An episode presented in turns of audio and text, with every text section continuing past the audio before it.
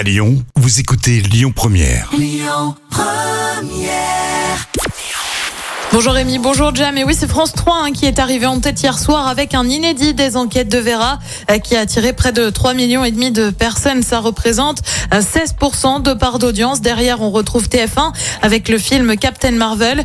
Euh, France 2 complète le podium avec les apparences et Benjamin Biolay au casting. M6 n'arrive qu'en quatrième position avec le match des Bleus à l'Euro de basket.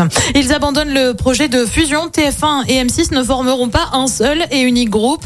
Annonce faite via un communiqué en fin de semaine dernière en cause une contrepartie suggérée euh, par l'autorité de la concurrence pour autoriser l'opération euh, qui vidait celle-ci de son sens. L'un des groupes devait en effet céder l'une des deux chaînes phares, soit TF1, soit M6, une idée euh, qui ne permet pas au projet de présenter une logique industrielle, précise le communiqué. Et puis jour de funérailles de la reine oblige, on va parler monarchie britannique. Vous le savez, le règne de la reine Elisabeth II, c'est le thème de la série The Crown. Et bien depuis la mort de la monarque, la série est de retour dans le top 10 de Netflix et pour cause, les spectateurs se sont rués dessus. La série compte 17 millions et demi de visionnages cumulés entre le 5 et le 11 septembre. Côté programme ce soir sur TF1, c'est la série Les Combattantes, une série aussi sur France 2 avec les Rivières pourpres. Sur France 3, c'est un film Fahim et puis sur M6 comme tous les lundis, c'est L'amour est dans le pré et c'est à partir de 21h10.